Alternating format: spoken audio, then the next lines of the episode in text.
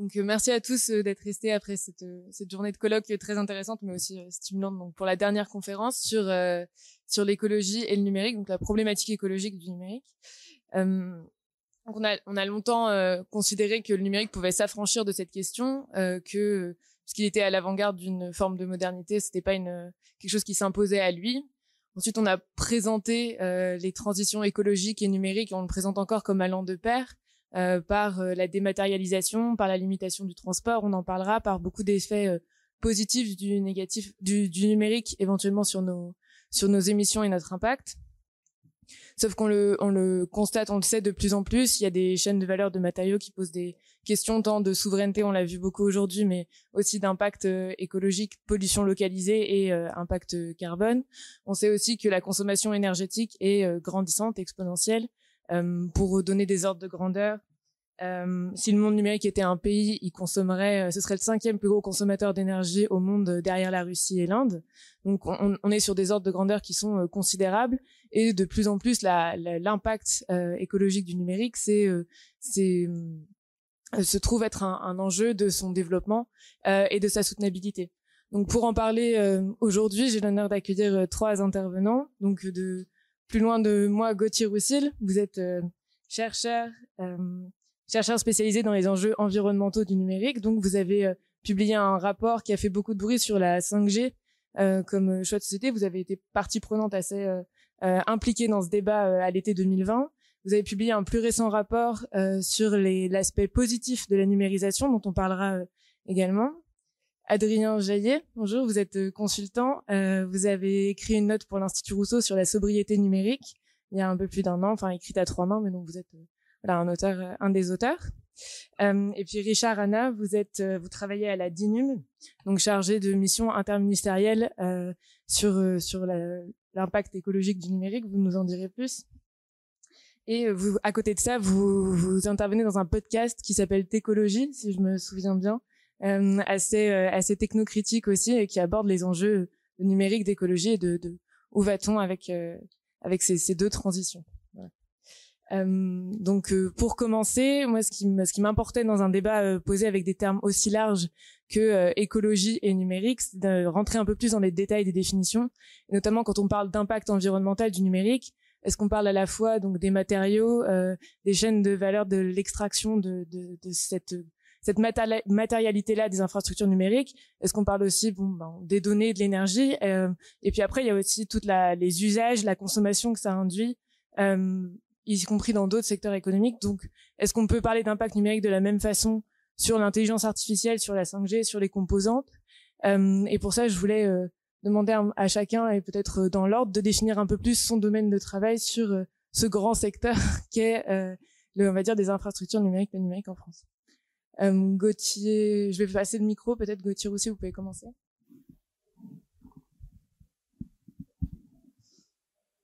Alors, euh, bonjour, merci pour l'invitation. Euh, alors, je vais faire une première distinction. La première, c'est entre le secteur numérique et la numérisation. D'un point de vue environnemental, le secteur numérique, c'est trois, euh, trois tiers, c'est enfin trois tiers techniques les centres de données, les réseaux de télécommunications et les équipements utilisateurs, qu'ils soient publics ou privés, enfin ou, pro ou, ou privés plutôt. Ça, c'est comme ça qu'on le compte d'un point de vue environnemental aujourd'hui. Ça a plein de défauts, hein, mais aujourd'hui c'est comme ça qu'on a essayé de le diviser. Et le deuxième, le, deuxième terme, c'est la numérisation, qui consiste à observer la façon dont on numérise les autres activités humaines et les autres secteurs. Ce qui est très compliqué. Le numérique, c'est à la fois un secteur qui est très concentré, qui est dilué partout. Donc, ça pose des problèmes de périmètre sur la façon dont on compte. Typiquement, euh, d'après ce que dit McKinsey sur les rapports automobiles et semi-conducteurs, on estime que le, coût d'acquisition d'un véhicule en moyenne dans le monde en 2030, ça sera 50% lié à l'électronique embarquée. C'est du transport, c'est du numérique. Est-ce que la notion même de secteur, en fait, a un sens à partir du moment où on est sur un secteur qui est, qui est macro, ou en tout cas qui influe sur la, sur le développement de tous les autres. Donc c'est ça les, la grande distinction que je fais et euh, et après il faut rentrer en profondeur sur euh, plein de sujets. En l'occurrence, euh, moi je travaille très peu sur l'enveloppe, enfin sur l'empreinte globale hein, qui m'intéresse assez peu. Je travaille sur les questions territoriales. Euh, je vais donner un exemple très concret. Euh, on vous dit que les data centers, ça représente 1 à 2% de la consommation électrique euh, mondiale. C'est très bien, mais ça veut rien, ça dit rien en fait. Par contre, si je vous dis que 80% des data centers en Europe, ils sont en Europe de l'Ouest ou en Europe du Nord, ça commence à devenir intéressant.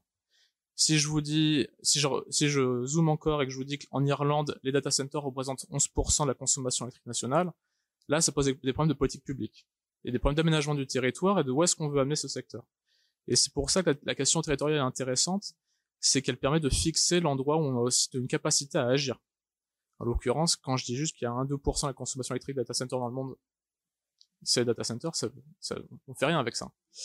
Donc moi j'ai travaillé un peu sur la question territoriale, ça fait qu'aujourd'hui j'ai plus une recherche euh, de fond sur l'industrie de l'électronique à Taïwan, notamment sur la question des semi-conducteurs, euh, j'ai travaillé sur les réseaux de télécommunications, notamment à l'époque un peu sur euh, le déploiement de la 5G. Euh, et je me suis beaucoup intéressé plus sur les, enjeux de numérisation, à comment on calcule les impacts positifs du numérique, parce que c'est quelque chose qu'on va beaucoup donner en, réunion ministérielle ou en, dans les arguments aujourd'hui pour justifier le, développement, enfin un certain chemin de développement du secteur numérique, c'est de savoir, euh, c'est de dire par défaut c'est bien de le faire faut le savoir, faut, faut le prouver. Donc c'est moi c'est un, un, un des points de travail qui consiste aussi à travailler sur la question de la numérisation et non pas du secteur numérique. Merci. Bonsoir, bonjour à toutes et tous. Je suis très heureux d'être ici, surtout pour un événement présentiel. Euh, pour ma part, donc, euh, euh, on va dire comment je suis rentré dans la, thématique de la, la pollution numérique. Donc c'est à la fois un parcours académique et un parcours euh, professionnel euh, associé à la communication et la communication euh, environnementale et associé aux enjeux de l'anthropocène. donc j'imagine que certains d'entre vous savent ce qu'est l'anthropocène. L'anthropocène, en quelque sorte, c'est un dépassement dans le seuil de, l'influence de l'être humain, de l'Homo sapiens sur sa planète. Donc en quelque sorte, à travers le changement climatique, à travers l'effondrement de la biodiversité, euh, à travers euh, la perturbation des cycles biogéochimiques euh, de l'azote, par exemple, on a face à nous une, une, terre qui est de plus en plus façonnée, qui est de plus en plus faite par l'être humain. Et c'est par en quelque sorte ce biais-là que je suis rentré dans la, la thématique de, de, la pollution numérique, en, en, lien forcément avec ce qu'on appelle dans le, le contexte de l'anthropocène la technosphère. Donc la technosphère, ce sont un petit peu tous les, les matériaux technologiques qui ont été façonnés euh, par euh, par l'être humain. Donc ça va être par exemple des infrastructures routières, ça va être des bureaux, ça va être des des maisons, etc. Et dedans, euh, dans cette technosphère, on va retrouver justement l'ensemble des terminaux informatiques, les 34 milliards de terminaux informatiques qui qui qui existent sur sur notre planète et qui ont forcément à un moment donné une conséquence, une empreinte carbone, une empreinte environnementale. Euh, et euh, l'enjeu pour moi, c'est à la fois dans mon activité de, de, consultant et à la fois dans mon activité de, de formateur et d'enseignant, justement d'essayer de, voir quel est le périmètre à prendre en compte euh, dans l'impact carbone et, et, environnemental du, du, numérique. Et donc, pour, pour, pour, faire simple, on va dire que c'est essentiellement s'intéresser aux différentes étapes de vie d'un appareil, de, de, on va dire de la fabrication de cet appareil-là, l'extraction des, des métaux, euh, à son utilisation, euh, en, accédant par exemple, euh, dès que l'appareil est allumé, son smartphone ou son ordinateur portable au, réseau Internet. Et ensuite, bien sûr, à sa fin de vie, qu'on oublie trop souvent. L'Europe est un petit peu le champion en Europe, mais recycle seulement un tiers de ses déchets électriques et électroniques. Et donc, il s'agit d'avoir un petit peu, d'essayer de voir à travers différents outils, notamment par exemple à travers le bilan carbone, des analyses, pardon, de, de cycle de vie, euh, quel est l'impact euh, Et bien sûr, euh, voilà, c'est aussi une, une, thématique très enrichissante puisque finalement, plus on avance, plus on se rend compte qu'il y a des, des éléments qu'on ne, on ne, on ne, maîtrise pas forcément. Donc, il s'agit toujours d'accumuler de, de, un petit peu des, des, connaissances, de lire différents rapports, d'essayer de nuancer les, les, les, avis qu'on peut avoir, les, les analyses qu'on peut avoir. Donc, c'est extrêmement enrichissant.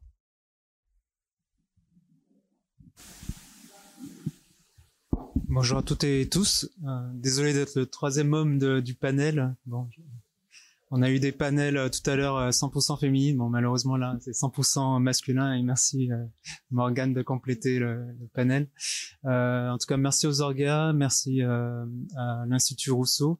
Euh, donc, euh, je, voudrais parler un peu de mon cheminement parce que je, je trouve c'est c'est quand même intéressant et j'y reviendrai après. Euh, euh donc, je, je, je, suis développeur de formation, voilà, ingénieur, développeur, et bien sûr, je me suis, je, pratiquais l'écologie au quotidien parce que voilà, à minima. Et puis, je me suis pris le rapport du GIEC de 2018 en plein dans la tranche, hein, c'est le bon terme, et et du coup, je me suis dit, mais qu'est-ce que je peux faire à mon niveau en tant qu'ingénieur, en, tant que développeur dans le numérique, qu'est-ce que je peux faire? Et juste après, voilà, octobre 2018, il y a eu le rapport euh, sobriété numérique euh, du Shift Project qui, qui donnait quelques éléments, euh, même s'il y a eu d'autres éléments avant ça, mais là, c'était bien fait, il y avait des graphiques, vraiment, c'était très parlant. Euh, et donc euh, bah, tout de suite après, bah, voilà, en tant qu'ingénieur, j'ai proposé mes, mes, mes services de développeur en me disant, bah, voilà, qu'est-ce qu'on qu'est-ce peut faire pour euh, le sujet numérique, comment on peut mesurer, etc. Et c'est là qu'on s'est rencontré avec Gauthier. On a travaillé sur l'extension Carbonalizer qui permet de mesurer sa navigation internet, de donner des équivalences carbone, voilà.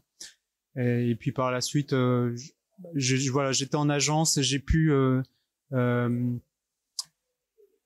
j'ai pu euh, du coup euh, discuter avec mes collègues et en fait on était déjà en phase de changer, oui, pardon, de, de, de changer notre agence en coopérative.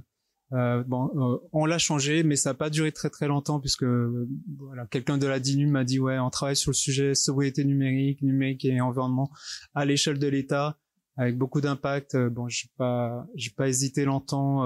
du coup, voilà, je cherchais aussi à avoir de l'impact de, de mon quotidien. Euh, donc voilà, mon quotidien aujourd'hui, c'est au niveau de, de l'administration publique de mettre en œuvre euh, euh une stratégie numérique euh, éco-responsable. Donc grosso modo, c'est réduire l'empreinte du numérique du service public.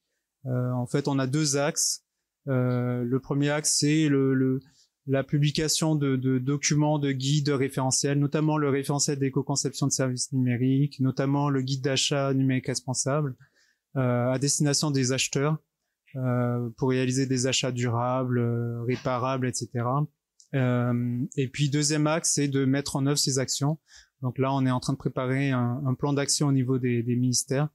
Euh, on a réussi à tous les mobiliser. De toute façon, ils n'avaient pas le choix. en fait, on s'inscrit dans une démarche service public éco-responsable. heureusement, pas que le numérique, sinon on serait en plein greenwashing, hein, clairement. Euh, donc il y a, y, a, y, a, y, a, des actions sur la, les mobilités, sur les bureaux, sur le chauffage, l'alimentation, ce qu'on mange à la cantine, tout ça. Euh, et bien sûr, il y a le sujet numérique qui, qui prend de, de l'ampleur, puisqu'il y a, voilà, au niveau de, de, de l'État, on s'équipe pas mal de numérique. On a parlé de beaucoup de, de, cloud, de, de, services numériques, etc. Euh, donc voilà, quelles sont les actions et, et grosso modo aussi, donc on a mené un audit pour identifier où est-ce qu'on en est, et donc euh, voilà, on a identifié quand même pas mal de sources d'amélioration. Il y a quand même, même au sein de l'État, pas mal de gaspillage numérique. Euh, voilà. Je ne sais pas si on, on détaillera après. Je te laisse la parole. Merci beaucoup. Euh, du coup, je vais rebondir sur ce que tu viens simplement, enfin, ce que tu viens juste de dire, parce qu'il y a pas mal de termes qui ont été utilisés. Bon, réduire l'empreinte du numérique, sobriété numérique, euh, éco-conditionnalité, etc.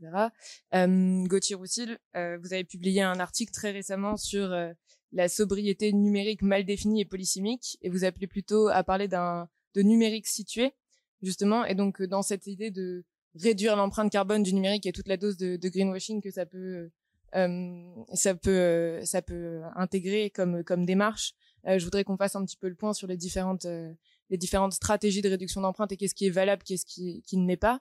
Et j'en profite d'avoir le, le, micro aussi pour pour ouvrir sur le fait que ça ça appelle potentiellement un débat démocratique et vous l'avez beaucoup dit sur la 5G de la juste intensité technologique des équipements, de qu'est-ce qu'on veut comme degré de numérique dans notre société au-delà de simplement réduire l'impact des de, de l'existant. Euh, et donc ça, je voudrais euh, aussi vous entendre sur, euh, sur cet aspect-là. C'est nous, en tant que société, qu'est-ce qu'on a à dire sur la réduction de l'empreinte environnementale du numérique? Voilà. Je refais passer le micro dans l'autre sens.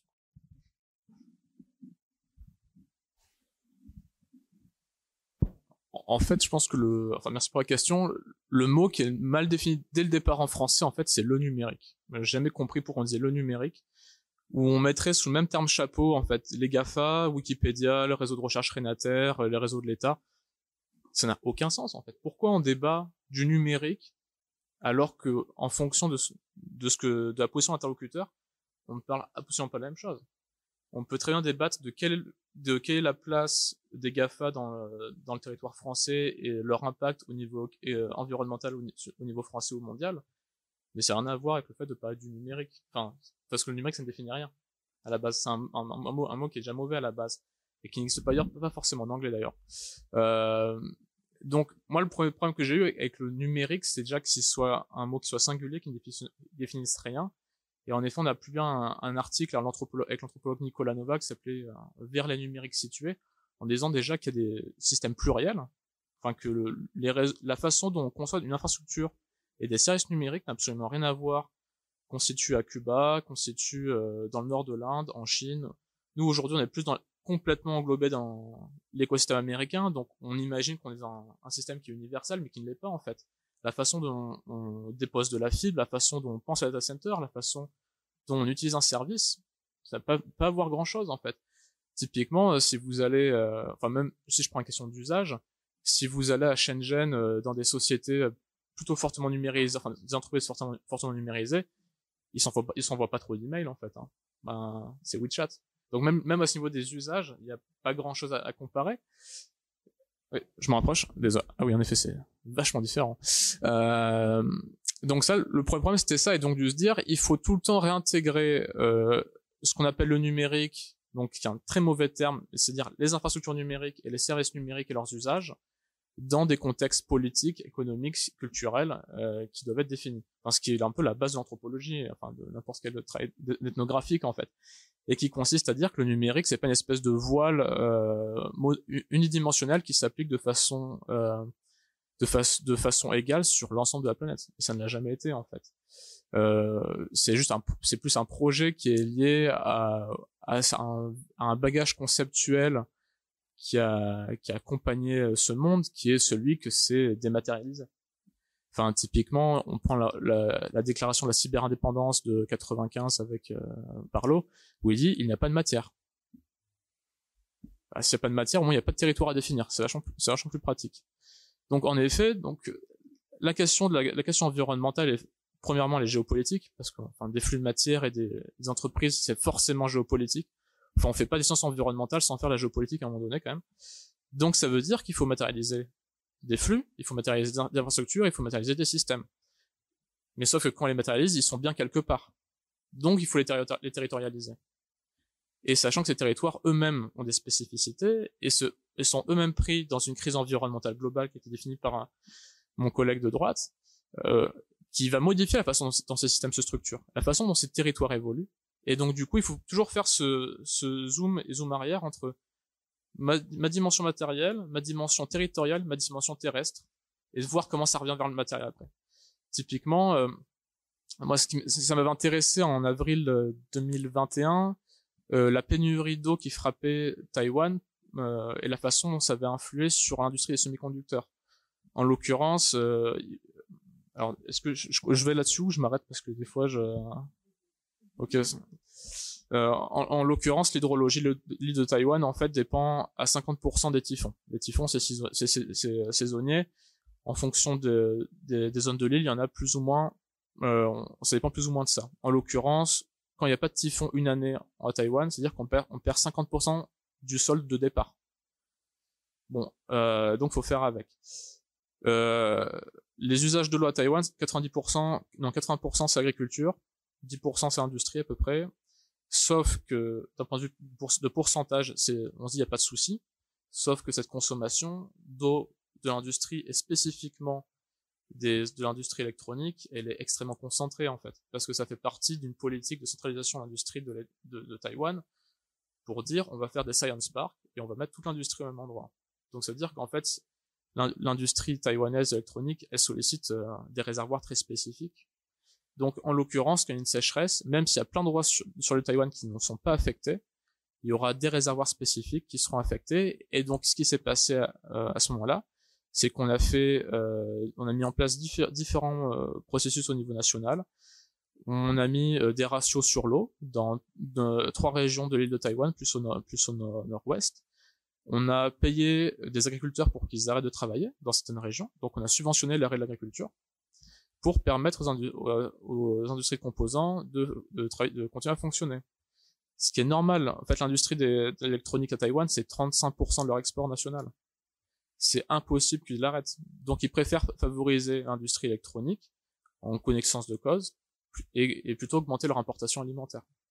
Donc, en fait, c'est pour ça où faut comprendre que la question, la question numérique, rien que sur le socle matériel, quand on le remet dans son, dans son territoire, c'est très complexe et en fait, c'est beaucoup, beaucoup moins euh, direct qu'on l'imagine il faut prendre tout ensemble. Il faut tout reprendre dans le territoire. Du coup, je sais pas si j'ai répondu à la question parce que je me suis embarqué dans mon histoire, mais euh, j'espère que ça vous a plu. Mais euh... mais c'était quoi du coup la question? Ah oui. Ah ouais, désolé, voir je suis je suis passé complètement à côté. Euh, en fait, euh, ouais, la sobriété numérique, c'est un, un, terme compliqué aussi. Euh, la façon dont, il faut le définir, c'est de savoir dans les conditions matérielles et climatiques et environnementales aujourd'hui sur Terre, dans la trajectoire dans laquelle elles évoluent, quelle est la trajectoire possible pour le numérique, pour le secteur numérique? C'est-à-dire qu'au lieu de penser le monde par le, monde par Google ou euh, enfin le, ou euh, le numérique par Google euh, commence à transformer le monde, c'est-à-dire quel numérique est possible, quel secteur numérique est possible dans les limites planétaires qui sont ainsi nommées. C'est ça en fait le renversement de la question et se dire qu'en effet, le numérique, c'est pas dématérialisé, ça dépend, ça dépend de flux matériels extrêmement intenses, et il faut savoir ce qui est possible avec des flux matériels qui se réduisent, et qu'est-ce qu'on peut faire en, ayant ça en connaissance de cause en termes de développement industriel, d'usage, etc. C'est pas, c'est une planification en fait. Hein. Donc, la, la, sobriété, je pense, c'est quand même une dimension de planification. Euh, et en l'occurrence, en France, on arrive à un moment assez étrange où la France a un pays qui s'est emparé du sujet écologique, enfin numérique et environnement, euh, un peu toute seule. Euh, les US, ça passe pas du tout comme ça parce que les US ont du tout une autre vision euh, du, du, secteur numérique. Euh, L'Allemagne avance très bien dessus, mais euh, sous couvert. Et donc on se retrouve à être un peu tout seul sur le sujet et avoir du coup des, tout un texte, tout un arsenal législatif qui est en train d'être mis en place et donc des obligations, en tout cas des injonctions à éco-concevoir, à, à, mettre en place des politiques de stratégie euh, numérique responsable. Sauf qu'en l'occurrence, euh, moi ce qui m'inquiète, c'est qu'il y a une injonction, euh, il va y avoir des commanditaires qui vont devoir le faire, qui seront pas formés, et il y aura des prestataires qui seront pas très bien formés non plus. Donc à prime abord, les premières années elles vont pas être très très belles, hein, euh, me semble-t-il. Et il y aura aussi beaucoup d'entreprises, de très grandes entreprises, pour lesquelles ce sera très joli de faire l'éco-conception, euh, ça leur coûtera pas très cher, ça leur fera une très belle vitrine parce que leur site internet sera leur site internet est la première porte d'entrée euh, vers leurs activités. Donc ils auront une très belle vitrine éco-conçue sans rien changer leurs activités. Et euh, les, les bonnes personnes, les personnes qui sont très compétentes mais qui ont quand même des considérations éthiques n'iront pas bosser pour ces boîtes. Et donc ça sera les cabinets de, consultants, de consultants Accenture, EY, etc. qui les récupéreront et qui vont à peu près éco-concevoir tout ce qui traîne euh, pour tous les groupes du CAP 40 à peu près. Donc a priori, c'est pas le site web qui va vous dire si une, entreprise est, vertueuse ou pas d'un point de vue hein, numérique et écologie. Il va falloir rentrer beaucoup plus dans le cœur de la question euh, dans ces entreprises en tout cas. J'arrête là parce que je suis vraiment, je parle beaucoup trop, désolé. Oui. Alors justement, oui, la, thématique euh, de la sobriété numérique, c'est euh, ça a été la thématique phare de la note qu'on a rédigée avec Elian et Romain pour l'institut Rousseau. Euh, donc c'est une note que je vous invite à, à découvrir, euh, qui fait une, une soixantaine de, de, pages, qui a essayé de, de, résumer un petit peu euh, les différents travaux associés justement à l'impact carbone, l'impact environnemental du, du, numérique, et avec près d'une une, trentaine de, de, recommandations à destination des, des, décideurs politiques français et européens. Euh, effectivement, dans cette note-là, en introduction, il y a une définition de ce que nous entendions par la, la sobriété numérique, euh, c'est finalement euh, prendre en compte le caractère non renouvelable des différentes ressources qui sont euh, mobilisées pour fabriquer, pour ensuite utiliser différents terminaux. Ça peut être des terminaux informatiques, ça peut être des infrastructures réseau, les data centers, et également gérer les, ressources mobilisées aussi associées à la fin de vie de, ces appareils-là. Et finalement, entre un discours, on va dire, technophile, qui va jusqu'à des, des, extrêmes comme le transhumanisme, ou un discours euh, technophobe. Il s'agit d'avoir essayé d'atteindre un point médian entre un monde hyper digitalisé et un monde où finalement le digital n'aurait n'aurait pas du tout sa place. Et donc ce, ce point médian, on essaye de l'atteindre à travers cette note-là, en essayant justement de d'essayer de, un petit peu, c'est ce qu'on peut appeler, certains appellent la, la redirection écologique, c'est-à-dire faire atterrir en fait les organisations euh, du capitalisme hors sol dans les limites planétaires. Euh, dans les limites planétaires, euh, vous savez, il y a à peu près donc neuf limites planétaires qui ont été qualifiées par par les scientifiques, et quatre d'entre elles ont été dépassées, notamment pour ce qui concerne le changement climatique, l'effondrement de la biodiversité ou encore le, changement dans l'utilisation des sols. Et donc, il s'agit d'une certaine manière de prendre en compte le, le, poids du numérique euh, sur sur ces euh, par rapport à ces limites planétaires. Et donc ça passe essentiellement euh, par de la régulation. Et c'est vrai qu'effectivement, comme disait Gauthier, la France est un petit peu peu spécialisée sur cette thématique de la pollution numérique, avec un cadre législatif qui vient d'être adopté à, la fin de, de, de, de, la fin de l'année 2021. Euh, et donc certainement un enjeu aussi, euh, c'est peut-être d'articuler un petit peu l'enjeu français avec l'enjeu européen. Et euh, pourquoi pas, puisque euh, la France est euh, présidente de l'Union européenne pour pour six mois depuis le, 1er janvier, et eh peut-être d'essayer d'insuffler, parce que j'ai oublié de préciser, je, personnellement, je, je, vis à Bruxelles, et c'est vrai qu'au niveau des institutions européennes, la thématique de la, la, pollution numérique est quasi inexistante. Donc il y a peut-être un, levier d'action possible en s'appuyant notamment mais ben, sur le, la loi Rennes, la loi qui a été adoptée en France à la fin de l'année précédente, pour essayer de, d'obtenir de, euh, des, euh, ben, tout simplement des objectifs de sobriété numérique à l'échelle européenne et pourquoi pas essayer de faire ensuite euh, d'avoir une, dynamique aussi mondiale.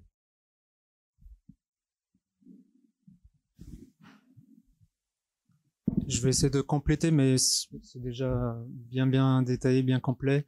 Peut-être dire aussi, nous à l'échelle de l'administration, peut-être cette question de sobriété numérique. Nous, on parle pas forcément de sobriété numérique parce que sobriété numérique, ça fait partie de, c'est un sujet euh, qui est euh, de ce qu'on globalise dans numérique responsable, numérique éco-responsable. Et, euh, et c'est vrai que j'ai beaucoup entendu parler d'impact carbone, mais tu, tu l'as peut-être souligné, Gauthier. Euh, il y, a, y, a, aussi la, la consommation d'eau.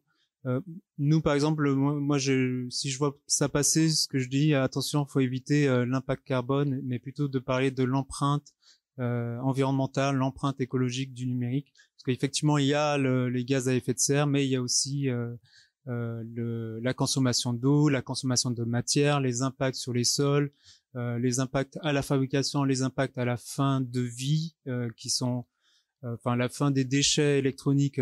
en Europe, on est plutôt euh, vertueux là-dessus. On est à peu près à 60% à peu près de, de, de, produits électroniques qui sont traités en Europe, ce qui n'est pas le cas au niveau monde, notamment les États-Unis. Euh, voilà, c'est exporté jusqu'à très récemment, voilà, en Chine, en Asie et en, Afrique. Euh, c'est toujours le cas. Hein. Il, y a, il, y a, des mines, enfin des décharges à ciel ouvert euh, en Afrique notamment, euh, où les gens essayent d'extraire les, les, de l'or ou du, du, cuivre ou des choses comme ça. Et voilà, donc on, est, on essaye d'éviter de, de, justement d'avoir les bons termes. Donc il y a, y a ça, il y a, y a aussi le terme, je l'entends souvent parler, pas utiliser, c'est le terme optimisation. Euh, voilà, pour réduire l'empreinte du numérique, il faut optimiser. Ben non, en fait, désolé, ça suffit pas à optimiser. Et c'est vraiment réduire, réduire la voilure, réduire le gaspillage. Euh, autre chose qu'on entend souvent parler, c'est le IT for Green, c'est-à-dire le numérique en faveur de, d'ailleurs c'est notre sujet du jour, le, numérique en faveur, en faveur de la transition euh, écologique, euh, le numérique permet de réduire la consommation d'autres secteurs. Donc effectivement, bah, c'est c'est le sujet du numérique depuis toujours. Final, finalement, on nous dit le numérique ça apporte tellement de bienfaits, c'est tellement positif, c'est merveilleux. Effectivement, donc on n'a pas de problème de changement climatique. Non, bah en fait non. Pour l'instant, le numérique s'est rajouté. Euh, c'est une surcouche à tous nos problèmes euh, de l'anthropocène finalement. Et au contraire, euh, Gauthier y travaille, mais j'aimerais bien avoir le résultat. Mais à mon sens, intuitivement, je me dis que finalement non, le numérique pour l'instant n'a pas d'effet positif globalement parce que là, on accélère à la fois les flux de personnes, à la fois le flux de marchandises, à la fois les flux de capitaux, à la fois voilà nos activités humaines. Bien sûr, il y a des effets positifs. Il y a Wikipédia, il y a la médecine, il y a voilà, de, de, le GIEC qui peut faire ses modèles mathématiques, etc. D'ailleurs, un modèle mathématique, un modèle informatique qui a été programmé il y a, il y a très longtemps, qui est connu, c'est le modèle Ward toi Donc c'est le fameux rapport Meadows de 1972 sur les, les limites de la croissance. C'est un, euh, un algorithme informatique. Hein. Donc euh, voilà, le numérique, l'informatique sert aussi à ça. Le GIEC, euh, voilà, il utilise le numérique pour s'entraider, pour faire les modélisations, donc euh, qui a pu euh, aboutir. Euh, enfin, le GIEC, en tout cas, les études qui, qui servent au GIEC, parce que le GIEC ne fait pas d'études, mais qui, qui, fait de la consolidation. donc voilà, effectivement, il y a des effets positifs, mais globalement, aujourd'hui, le numérique, c'est comme l'a dit Gauthier, c'est pas, on, on, peut pas parler aujourd'hui du secteur du numérique, mais des, enfin, il y a des, des numériques et le numérique est partout. Euh, le numérique dans les bagnoles, le, le numérique dans les avions. Est-ce que l'on on tient euh, dans l'empreinte environnementale, environnementale du numérique? Euh, je ne pense pas. Est-ce que le numérique des crypto-monnaies, on, on, le compare par rapport à, au numérique des démarches en ligne pour accéder à, je sais pas, à une aide en ligne ou accéder à Pôle Emploi? Ben non, c'est pas du tout les mêmes numériques, quoi. Euh, donc, euh, donc voilà. Euh, je voulais euh, rajouter aussi euh, par rapport à, aux, aux, différents textes législatifs. Effectivement, il y a eu récemment, 15 novembre, la loi pour la réduction de l'empreinte environnementale du numérique en France, effectivement, qui apporte pas mal d'avancées. il y a eu une loi qui, qui est arrivée juste avant le, la crise sanitaire.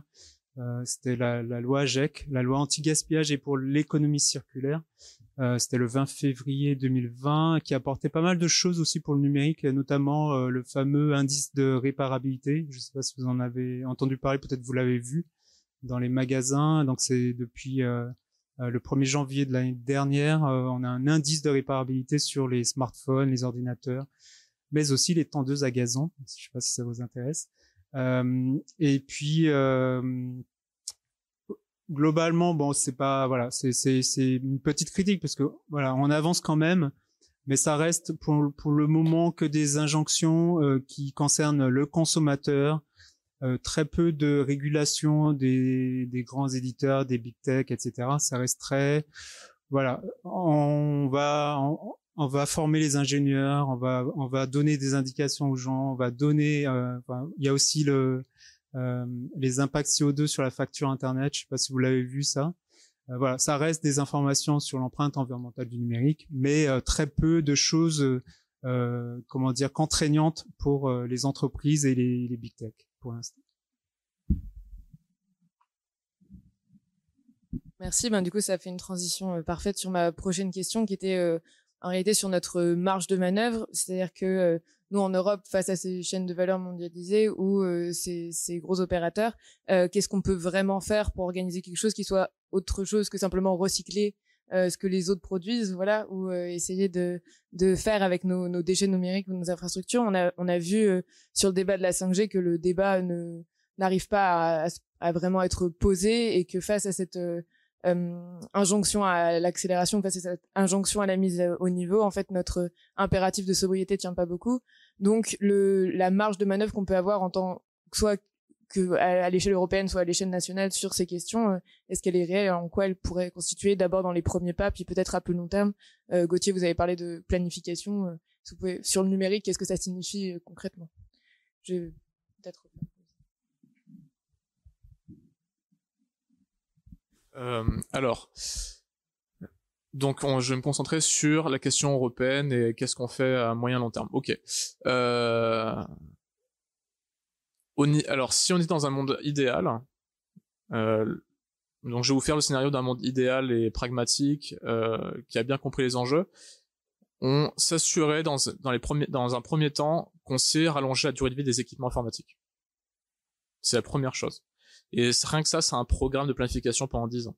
Il faut qu'on s'assure des mises à jour, enfin qu'on garantit d'un point de vue légal des durées de mise à jour sur de nombreux services euh, et même sur des équipes, sur euh, le firm, enfin les firmware, donc c'est-à-dire les, logiciels propriétaires sur les puces, c'est ça que pour les portables, euh, qu'on a des, des, des, on sait former des réparateurs, qu'on a de l'approvisionnement en matières premières, etc. Donc, est-ce qu'on peut faire durer les équipements? Une, fois qu'on on, s'est assuré de ça, on peut commencer à faire une chose qui est réduire nos importations. Si on sait faire durer, on peut, on pas besoin d'en avoir, euh, d'en faire entrer autant, toujours autant. Euh, pour donner ordre d'idée sur les smartphones, en 2019, l'industrie a produit 1,36 milliard d'unités. À peu près, à l'époque, il y avait un peu plus de 4 milliards d'utilisateurs de smartphones dans le monde. Vous pouvez calculer la durée de vie d'un équipement à partir de là. Euh, sachant que un, c'est que l'industrie des smartphones était en décroissance depuis 2017. Le pic de production, c'était en 2015, c'était 1 milliard 6. Donc, euh, la 5G est un enfin, le renouvellement des protocoles de, communication comme la 5G est, est aussi un, quand même un phénomène qui permet de renouveler le parc des équipements. Ça sert quand même pas mal à ça et c'est très attendu par les équipementiers. Moi aujourd'hui, je suis en train de lire les, euh, les livres blancs et, sur la 6G qui, qui sera au plus tôt arrivera en 2028 ou sinon en 2032, avec encore des cas d'usage absolument incroyables. Euh, donc, normalement, on devrait faire ça. S'assurer qu'on peut rallonger les équipements, s'assurer qu'on sait euh, récupérer les matières si c'est possible de ces équipements, et ensuite euh, réduire nos flux d'importation. Notre balance commerciale nous, remerciera d'autant plus. Euh, à l'échelle française, si je me souviens bien, sur la ligne produits électroniques, 90% des émissions sont importées.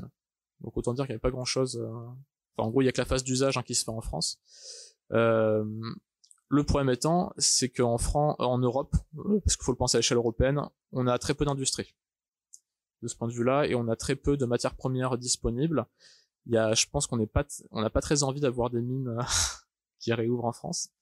Euh, on est en train de voir des mines de silicium potentiellement, euh, en tout cas de silice qui serait qui serait qui en France euh, c'est être euh, un débat compliqué. Euh, il est déjà même très compliqué aux US. donc on n'aura pas de main mise sur les matériaux. Aujourd'hui, en, Union européenne, il y a à peu près 30 matériaux critiques une grande partie étant liée au, domaine numérique. Ils sont critiques non pas parce qu'il y en a plus, hein. c'est juste qu'ils sont, on aura des difficultés d'approvisionnement. Euh, et là, c'est une question de souveraineté aussi, c'est qu'on n'est pas une puissance numérique. Et quand il y aura des pénuries, en tout cas, il y a des, on peut supposer, d'après ce qu'on nous disait certains géologues récemment avec Richard, euh, qu'il y aura des pénuries, conjoncturelles sur plusieurs matériaux. Alors ça veut pas dire qu'il n'y en aura plus, que c'est la fin. Ça veut dire que c'est celui qui a, qui a, le plus de capacité à étendre sa puissance qui sert en premier. C'est à peu près comme les masques sur les pistes d'aéroport. Euh, donc c'est bien là où il faut comprendre qu'est-ce qu'on a une puissance pour maintenir des flux matériels qui alimentent nos industries, pareil quand je numérise mon quand je numérise euh, ma chaîne de production automobile et que je mets plus de 50% d'électronique dans mon véhicule est-ce que c'est bien pas plutôt une gestion du risque plutôt que la numérisation? Euh, en l'occurrence Renault aura, aura euh, produit 335 000 véhicules de moins cette année parce qu'il y a une crise de production dans l'industrie des semi-conducteurs. Pas une pénurie une crise de production parce qu'en fait c'est un, secteur qui en a qui en a tout le temps vécu et qu'on est on sait pas trop se servir en fait. On sait on sait on sait pas maîtriser nos flux d'approvisionnement.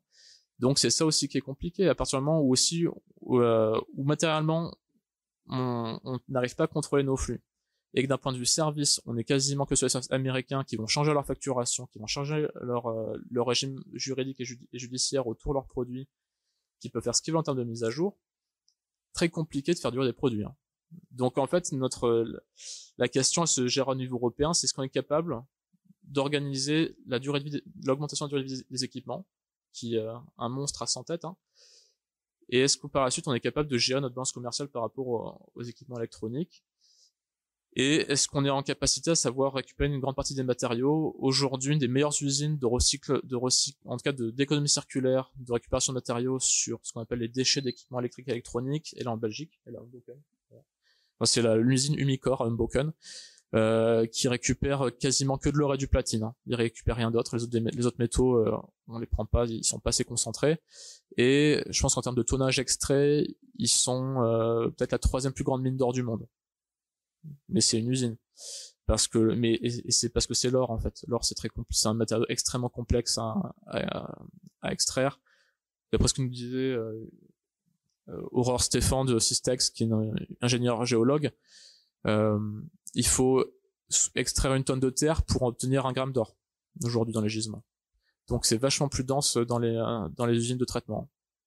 Mais il faut les monter, elles coûtent très très cher. En Boken, ça a coûté un milliard d'euros. Euh, une usine de recyclage de papier, ça coûte 3 millions d'euros, enfin quelques millions d'euros. C'est pas les mêmes investissements.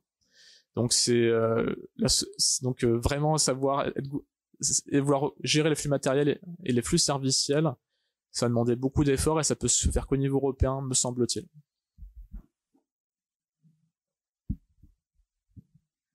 Oui, je, suis tout à fait d'accord effectivement avec euh, ton analyse concernant le l'enjeu d'articuler forcément avec les institutions européennes. Euh, pour parler euh, concrètement de ce que nous on a on envisageait justement dans cette note-là euh, pour l'Institut Rousseau concernant la sobriété numérique.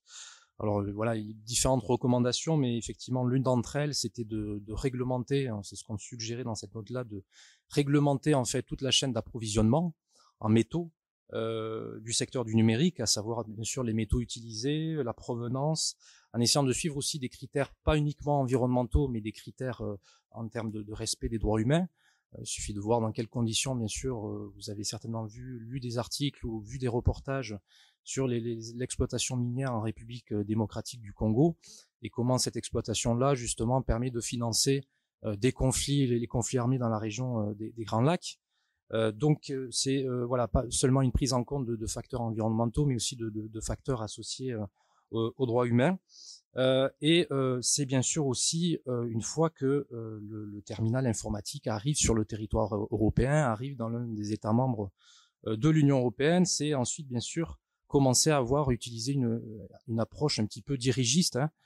alors bien sûr, la difficulté c'est qu'avoir une approche dirigiste, c'est-à-dire subventionner euh, certains secteurs de l'économie, ça va à l'encontre justement du paradigme de l'Union européenne. Je rappelle que l'ADN de l'Union européenne reste avant tout euh, la libre circulation des biens, des services, des capitaux et des personnes. Euh, mais il y a certainement une marge de manœuvre à, à, avoir en quelque sorte, peut-être via forcément la présidence française de, de l'Union européenne, en essayant par exemple de, de participer à, l'investissement qui pourrait être associé à des, à des industries euh, qui essaye de, de, de, fabriquer, par exemple, euh, au niveau européen, euh, un smartphone qui soit qui soit durable. donc, ça pourrait être via un investissement public au niveau européen, au niveau français, la conception d'un smartphone durable et qui puisse être justement ensuite aussi peut-être exporté vers vers vers d'autres pays. C'était une des recommandations que nous avions données dans, dans cette dans cette note là. Euh, également aussi, bien sûr, euh, euh, je ne vais pas, vous donner l'ensemble des recommandations, mais juste pour vous donner un petit aperçu de ce que peut être concrètement la sobriété numérique et qu'est-ce qu'on peut faire, qu'est-ce qu'on comment on peut légiférer, que ce soit au niveau national ou au niveau européen.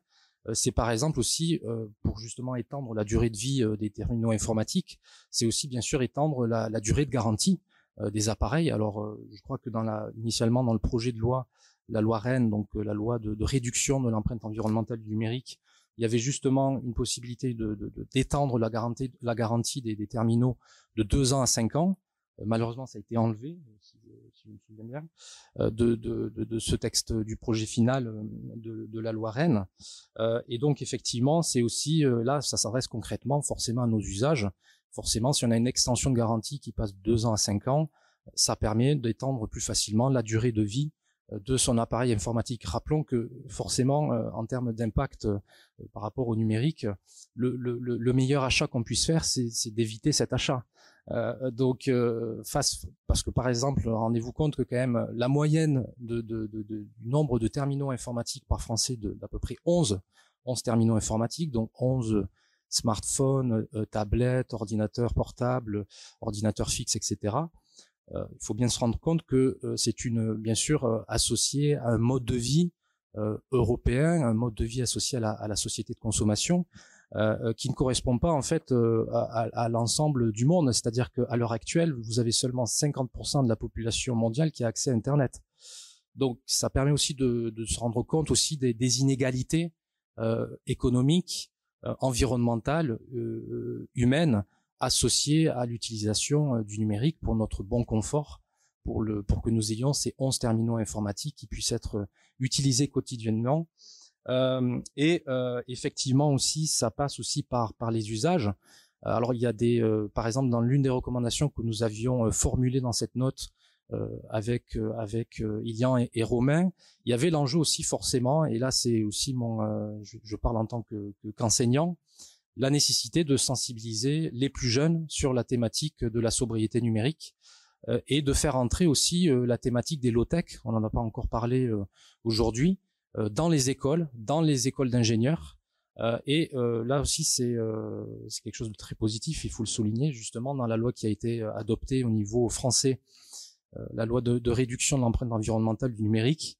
Il y a justement maintenant, il va y avoir des, des, cours de sensibilisation à la sobriété numérique, à l'usage du numérique dans, dans les écoles et également aussi sur l'éco-conception des services numériques dans les écoles d'ingénieurs. Donc ça passe aussi forcément aussi par l'éducation euh, puisque voilà, on est on est face forcément à, une, à, une, à un monde hyper digitalisé, un quotidien qui est hyper digitalisé, et la difficulté, c'est que forcément, surtout en tant qu'utilisateur, on manque de distance, on manque de distance par rapport à cette utilisation-là, et bien sûr, on est totalement dans les illusions associées au numérique, c'est-à-dire que on a l'impression qu'on on vit dans un monde qui est dématérialisé, euh, alors que bien sûr derrière euh, un smartphone, derrière un ordinateur portable, euh, ce sont des ressources naturelles limitées qui sont qui sont exploitées.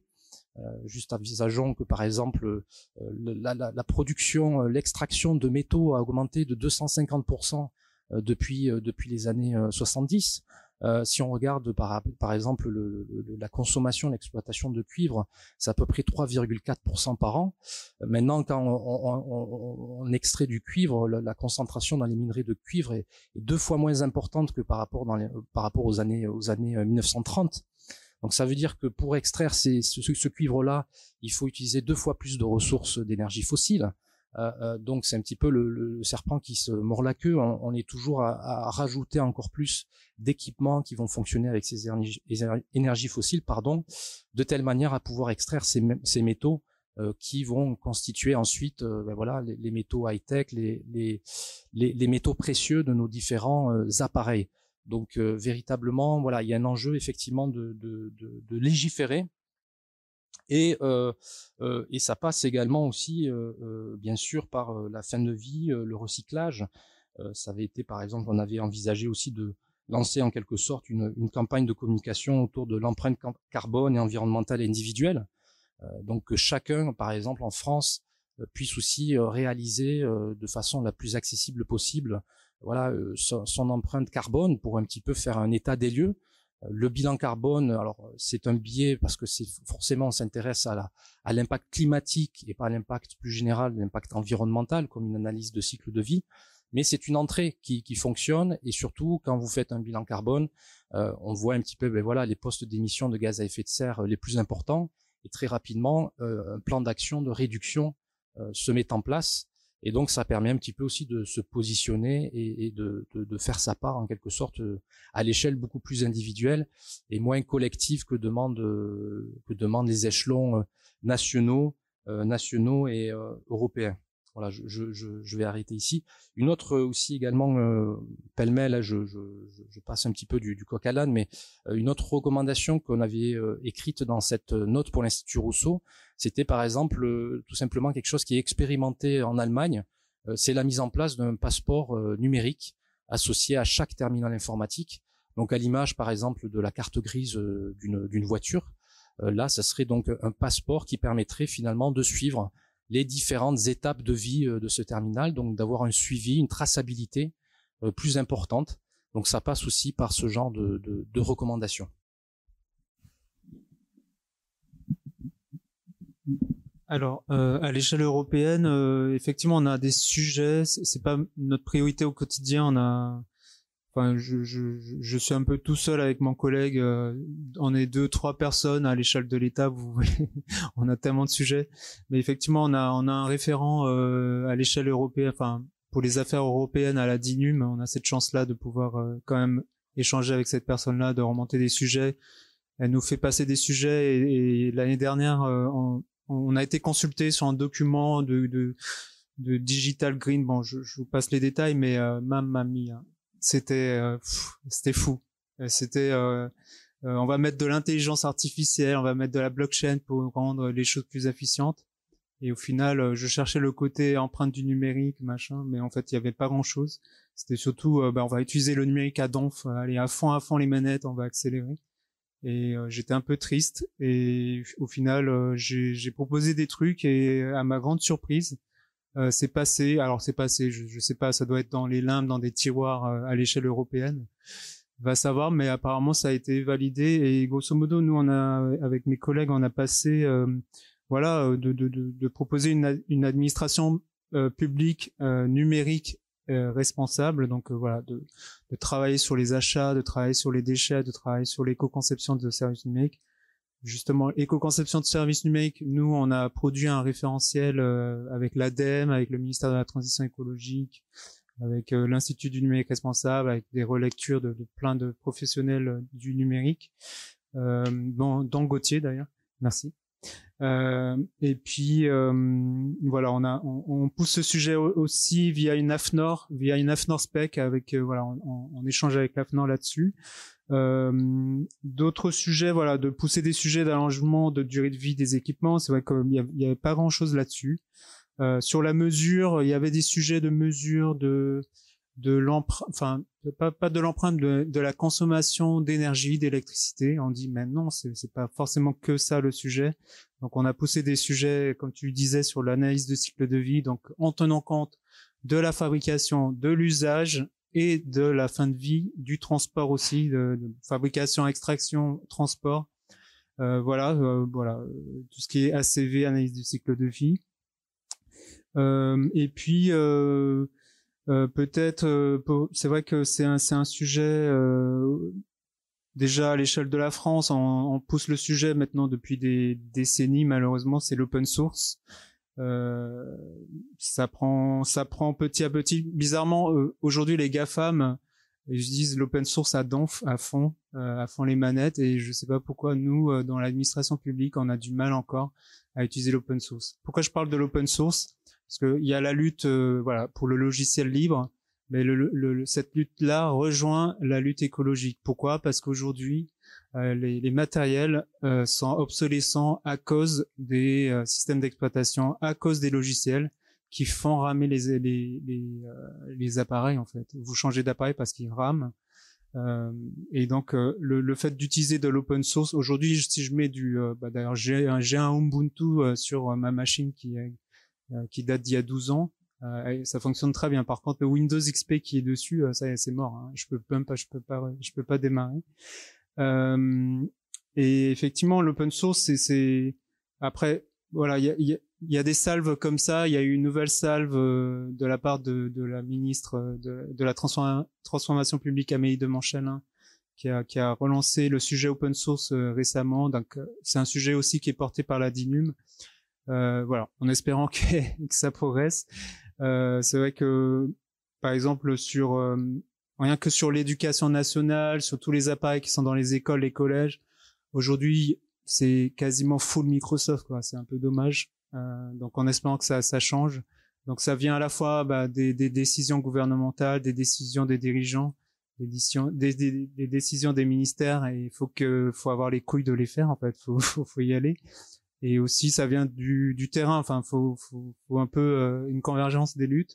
Et aussi du terrain, il y a des gens militants euh, qui, qui posent des Linux sur les appareils euh, dans les dans les écoles, dans les collèges, dans les ministères. et puis tu, tu l'as évoqué sur, sur à l'échelle européenne. Effectivement, il y a, il y a un combat qu'il faut mener aussi. C'était suite à, effectivement à l'échange qu'on a eu avec Aurore Stéphane et Gauthier. Aurore Stéphane de, de, de, de l'association Systext qui qui, qui, fait des recherches et des rapports sur euh, sur l'extraction minière. Effectivement, le numérique dépend aujourd'hui de l'extraction minière. D'ailleurs, c'est le numérique, c'est euh, c'est un sous-produit de l'extraction minière. Et effectivement, il y a aujourd'hui, il y a très très peu de règles contraignantes sur l'extraction minière à l'échelle européenne. Et euh, il y a un laisser-faire, il y a un, voilà. Donc effectivement, il y a ce sujet-là qui ne qui ne concerne pas ma mission ni la DINUM, hein, mais c'était juste pour évoquer le sujet. Je pense qu'il y a au niveau de les, à, l'échelle européenne, il y a ce sujet-là euh, qui, est, qui est très important, c'est de, de, de mieux s'approvisionner, en, euh, enfin de faire attention à l'extraction minière et à la fabrication de, de nos équipements. Merci. Merci beaucoup à tous les trois. Donc pour moi, pour ma dernière question, je vais rebondir sur euh, ce qu'a dit Gauthier tout à l'heure sur le fait que euh, l'environnement c'était souvent un sujet euh, géopolitique et en même temps sur ce qu'a dit Adrien sur sur la low tech. tout derrière ces questions de sobriété et derrière l'impact environnemental, il y a aussi une notion de résilience, d'indépendance face à d'autres chaînes de valeur qu'on maîtrise pas et et aussi un potentiel pour l'Europe à travers la low tech de réduire sa dépendance euh, on a vu dans le quinquennat précédent qu'une des grandes vitrines politiques, c'était aussi la French Tech, avec la partie financée de Green Tech, qui euh, devait permettre de trouver des technologies de rupture pour régler la crise euh, environnementale. on voit que la low tech c'est un angle mort complet des investissements de, cet aspect-là, quoi. Alors qu'il y a au-delà voilà de, la question écologique pure qui est extrêmement importante évidemment, mais il y a aussi un enjeu de, résilience à long terme.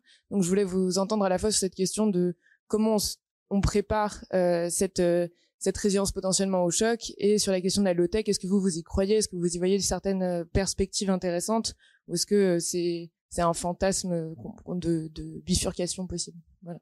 On n'est pas obligé de reprendre le même ordre comme vous voulez. comme ça. Comme ça, je finis pas. non, non, mais euh, c'est une super question en fait. Et les questions de résilience, moi, j'aimerais bien qu'on j'aimerais bien les travailler aussi au quotidien dans mon dans mon travail voilà avec les avec les ministères avec l'administration publique. Euh, bah, déjà en fait on y travaille mais de manière cachée voilà. Euh, bah, sur sur l'éco-conception des services numériques ce qu'on dit c'est euh, c'est aussi la résilience euh, euh, la résilience face à des connectivités voilà on n'a pas besoin forcément de la 5G pour accéder à un service public euh, si on est sur un vieil appareil en 3G, voilà, c'est aussi une forme de résilience de pouvoir accéder à, de pouvoir télé, voilà, faire une, une, démarche en ligne, de pouvoir communiquer avec ses proches. Euh, après, euh, sur euh, tout ce qui est allongement de durée de vie des équipements, euh, finalement, c'est aussi aller vers, vers une forme de, de low tech, de sobriété, en, en, en, se disant qu'on n'a pas forcément besoin, enfin, de d'avoir une adéquation entre nos besoins pour mener un service public et euh, vraiment les appareils. Aujourd'hui, il y a en fait une politique de changement euh, euh, un peu pas très smart, pas très intelligente, où en fait, en, voilà, tous les quatre ans, tous les cinq ans, hop, on fait un nouveau marché parce que c'est automatique. Hop, on met, on, on, vire les machines, on met, on met des nouvelles machines. Pour les smartphones, maintenant, on a les smartphones professionnels. Ben, en fait, tous les trois ans, hop, nouveau, nouveau smartphone. Même si, euh, est-ce qu'on en a besoin ou pas? Ben, la, la question n'est pas posée puisque de toute façon, faut accélérer, faut être moderne, faut montrer cette, euh, ça a été évoqué ce matin, euh, cette forme de modernisation où euh, et d'ailleurs l'État a, mauvaise presse là-dessus, c'est que euh, l'État semble voilà avoir des vieilles machines, des vieux, bah, ce qui n'est plus le cas en fait. Aujourd'hui, euh, l'État est très bien doté, sauf qu'en fait, il a rejoint le rang, du fait le, le de, de, d'une grande accélération de renouvellement des machines, d'avoir les machines les plus les plus belles, les plus clinquantes, euh, etc. Donc peut-être revenir à une forme de euh, euh bon sens paysan finalement, d'avoir les, bonnes machines qui répondent aux justes besoins. Et puis puis voilà. Je laisse la parole aux autres. Merci. Oui, euh, donc euh, avant de revenir au low-tech, euh, très rapidement par rapport à ce que j'ai répondu, euh, j'ai pas explicitement répondu à la question précédente concernant notamment l'articulation aussi avec le, le, niveau européen. Oui, avec l'articulation avec le niveau européen. donc notamment à la fin de l'année 2021, vous avez eu un, un, accord des 27 États membres de l'Union européenne, de l'Union européenne, oui, avec le, le Digital Market Act donc qui vise un petit peu à, à, à encadrer en fait les pratiques euh, anticoncurrentielles des, des GAFAM. Et également aussi qui est euh, un peu aussi une, on va dire une idée française, c'est euh, la, la, la, taxe carbone aux, frontières, alors qui concerne on va dire surtout des gros secteurs de l'économie associés à l'électricité, au ciment, etc. Mais il y a des, des, choses qui sont en train de se passer et qui peuvent justement à un moment donné inspirer des projets de règlement, de directives qui, qui vise d'une certaine manière à légiférer sur euh, l'utilisation euh, du numérique en visant d'une certaine manière la sobriété, la sobriété numérique. Donc il y a des choses qui sont en train de se passer. Euh, et euh, j'insiste encore une nouvelle fois, mais effectivement, le fait que la France soit euh, présidente de l'Union européenne, là, c'est pour pour ces six mois, ça permet peut-être d'avoir un levier d'action, même si bien sûr tout était déjà un petit peu prévu d'avance, mais il y a peut-être quelques cartes à jouer. Donc si certains veulent faire un petit peu de, lobbying avec moi à Bruxelles et faire une task force, vous êtes vous êtes bienvenus. donc petite parenthèse, mais ce qui concerne effectivement ensuite l'enjeu des, low tech. Alors moi les low tech je, connais je connais assez mal, euh, mais euh, ce qui euh, c'est vrai intéressant et je, je, je suis peut-être certains d'entre vous connaissent le travail remarquable qui est effectué par le low tech lab qui voilà via une plateforme web qui d'ailleurs low tech énumère un petit peu ben, toutes les, les low tech qui peuvent être qui peuvent être qui peuvent exister sur sur sur notre planète euh, et euh, ouais, moi, je me pose plusieurs questions sur les low-tech, c'est-à-dire à un moment donné, euh, comment faire à ce que certaines de ces low-tech soient d'une certaine manière commercialisables à travers un petit peu des nouveaux business models associés à des structures coopératives.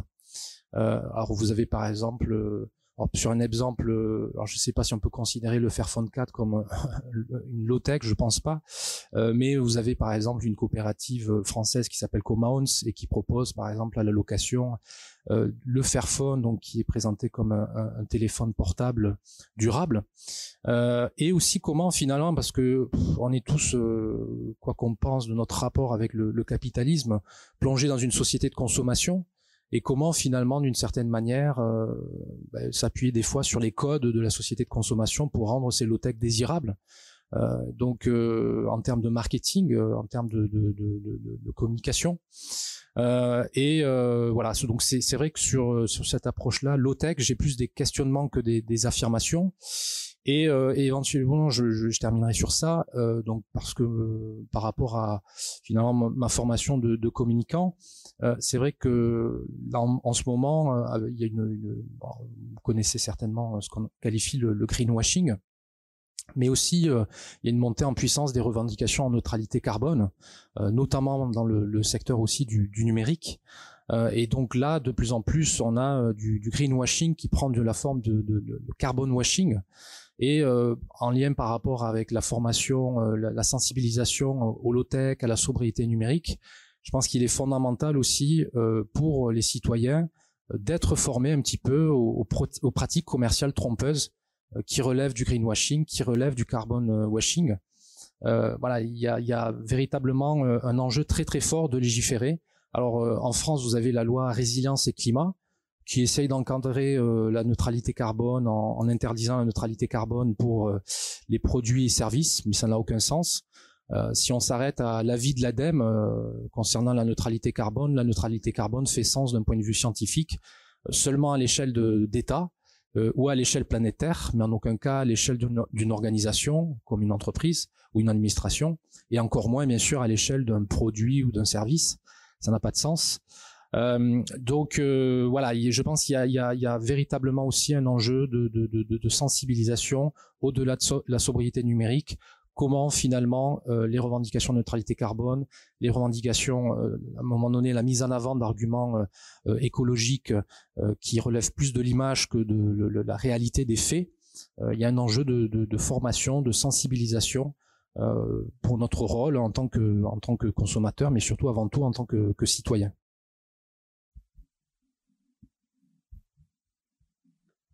Merci. Alors, c'était la première, c'est sur les low tech, c'est ça? Euh, ok.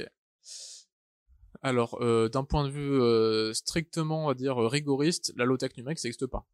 Il euh, n'y a, rien de plus high-tech que les machines qui fabriquent des semi-conducteurs. C'est le summum. Hein. Enfin, donc, juste d'un point de vue rigoriste, les basses technologies, enfin, low-tech comme basse technologie, ça peut pas fonctionner avec le numérique. Par contre, euh, d'un point de vue philosophique, c'est-à-dire de penser un, un écosystème technologique qui est utile, accessible euh, et euh, faible impact, oui, on peut penser le numérique, le secteur numérique dans ce sens, mais c'est compliqué. Euh, ah désolé. Euh, donc moi j'ai tendance à pas du tout utiliser ce terme. Alors même si je suis très ami avec les communautés low tech, en l'occurrence j'ai fait le site du low tech lab, donc euh, donc en donc je les connais bien, mais euh, ils connaissent ma position là-dessus. La question de la résilience est compliquée parce que c'est la résilience de quoi? Des chaînes d'approvisionnement, des, des, chaînes de production, de là où on de là où on récupère euh, nos minerais, de là où on récupère nos composants. en l'occurrence, au niveau européen, on a un seul géant industriel, euh, on a un gros géant industriel en tout cas sur le secteur numérique, c'est quelque une entreprise que personne ne connaît, c'est ASML, qui est aux Pays-Bas, qui est le, le, géant industriel qui produit les machines qui vont produire le semi-conducteur. Voilà. Euh, pour donner un ordre d'idée, ils, ont un monopole complet sur, Terre. Euh, avant, c'était aussi, il y avait aussi Kodak et Nikon qui étaient, euh, qui fabriquaient ce type de machines. Aujourd'hui, il n'y a plus que. Ils sont possédés à 40% par les Américains, euh, pour revenir sur la table ronde d'avant. Et, euh, et aujourd'hui, d'après les bruits de couloir que j'entends, euh, les Américains font pression au board pour euh, qu'ils arrêtent de vendre leurs machines aux Chinois. Donc c'est aussi la, la, résilience de notre, système industriel est compliquée à euh, plein d'aspects. Le deuxième, c'est que au niveau européen, pour ce que j'en ai vu avec mes contacts à la Commission européenne, euh, le sujet de la digital sustainability, il, il se suffit pas lui-même en fait. Il fonctionnera pas par lui-même. Euh, faut l'associer aux agendas de tous les zones, tous les zones bonnes pratiques du web. Donc faut se dire, ça font le, l'empreinte environnementale numérique ou l'éco-conception numérique, ça font comment ça a des pratiques alliées avec la cybersécurité Comment ça a des pratiques alliées avec l'accessibilité web? Comment ça a des pratiques alliées avec l'open source ou le logiciel libre? Et comment on fait monter ça ensemble dans l'idée de pas voir l'éco-conception ou l'empreinte environnementale comme juste une couche plus complexe sur un cahier des charges qui est déjà indigeste, mais plus qu'un pied de biche supplémentaire pour faire entrer tous les bons acteurs d'un coup? C'est faut mieux le voir comme ça et ça, ça permet aussi de, faire moins d'efforts. Euh, et donc en l'occurrence, c'est voir au niveau européen, bah voilà, comment on arrive à faire ça avec, euh, comment on, on, arrive à avoir des pratiques d'alliance avec d'autres sujets. Et notamment, je pense qu'un des plus urgents étant en cybersécurité, euh, en tout cas d'un point de vue court-termiste, euh, bah comment on, fait les deux d'un coup. Comment on gère aussi nos chaînes d'approvisionnement matériel. Comment on sécurise nos acteurs industriels.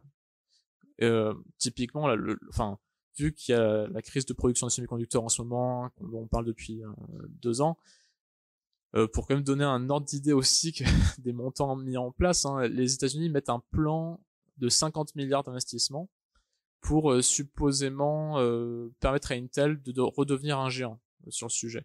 Intel a largement perdu son, son titre il y a quelques années quand même en termes de fabricant, pas en termes de pas, dans la terme de, de, distribution et de concept. Euh, ils ont perdu une course qui a été remportée plus par les Coréens et les Taïwanais. Donc l'Europe met 30 milliards d'euros pour être souverain euh, sur 20% des semi-conducteurs utilisés en Europe. Et un seul producteur, une, seule, industrie, donc c'est le leader mondial, c'est TSMC, Taiwan Semi Manufacturing Company. À eux seuls, ils mettent 100 milliards pour, pour euh, repenser leur appareil de production. Une seule compagnie met deux fois plus d'argent que les US. Donc faut, faut aussi bien comprendre où est-ce qu'ils vont eux. C'est euh, Taïwan a la main mise sur tous les, composants électroniques qui sont gravés à moins de 10 nanomètres, c'est-à-dire euh, les composants les plus puissants qui vont, euh, faire partie des prochaines générations de, smartphones, enfin, qui font déjà partie des prochaines générations de smartphones, d'ordinateurs, de consoles, etc. Et ils font que ça. Nous, on sait faire tout, on peut faire à peu près tout le reste. Euh, en Europe, on aurait a priori plutôt besoin d'avoir des composants euh, de 200 nanomètres, ça suffit pour faire l'automobile, hein. pas besoin de plus. En l'occurrence, la façon dont on a pensé le plan d'investissement des semi-conducteurs en Europe, c'est plutôt se dire faut être les champions de l'innovation. Donc faut qu'on aille absolument mettre de l'argent pour faire du moins 10 nanomètres. C'est-à-dire qu'il faut qu'on aille rivaliser avec un paysage taïwanais qui s'est structuré depuis 40 ans pour en arriver là et qui a où il y a un pays qui a complètement mis enfin qui, qui est mis à disposition pour cette industrie. Et donc, c'est aussi les paradigmes d'innovation qu'on va mettre en place. On veut dire, on veut être les champions, on faut être tout le temps les meilleurs, faire les, les choses les plus nouvelles. Et ben non, en fait, faut déjà qu'on fasse des, qu'on sécurise les composants dont on a besoin pour les industries, les industries à peu près normales, en fait, euh, aujourd'hui du, paysage européen. Pour, je le rappelle, pour les véhicules, 200 nanomètres, ça suffit largement. Mais on n'a pas besoin d'investir tant d'argent que ça pour le faire. Donc, c'est aussi les choix industriels à faire pour la résilience. Donc, c'était encore une longue, longue digression avec, euh, par rapport à la question, désolé. Et euh, une question quand même que je vois avec la low-tech et que je trouve intéressante et que je, que je pose à chaque fois quand, quand j'interviens avec, euh, avec Richard, c'est aussi de dire si l'idée c'est de réduire l'empreinte environnementale des services ou des systèmes et en même temps de répondre aux besoins qui sont exprimés par les, par les utilisateurs, il faut aussi poser un troisième pan, c'est est-ce que le numériser est la meilleure réponse pour répondre aux deux premiers? Des fois non en fait. Et c'est pas grave en fait, ça ça fait pas de moi un amiche de dire que parfois euh, ben de pas ne pas numériser ou en tout cas réduire le degré de numérisation d'un service ou d'un système, bah, parfois bah, parfois c'est la meilleure décision à faire.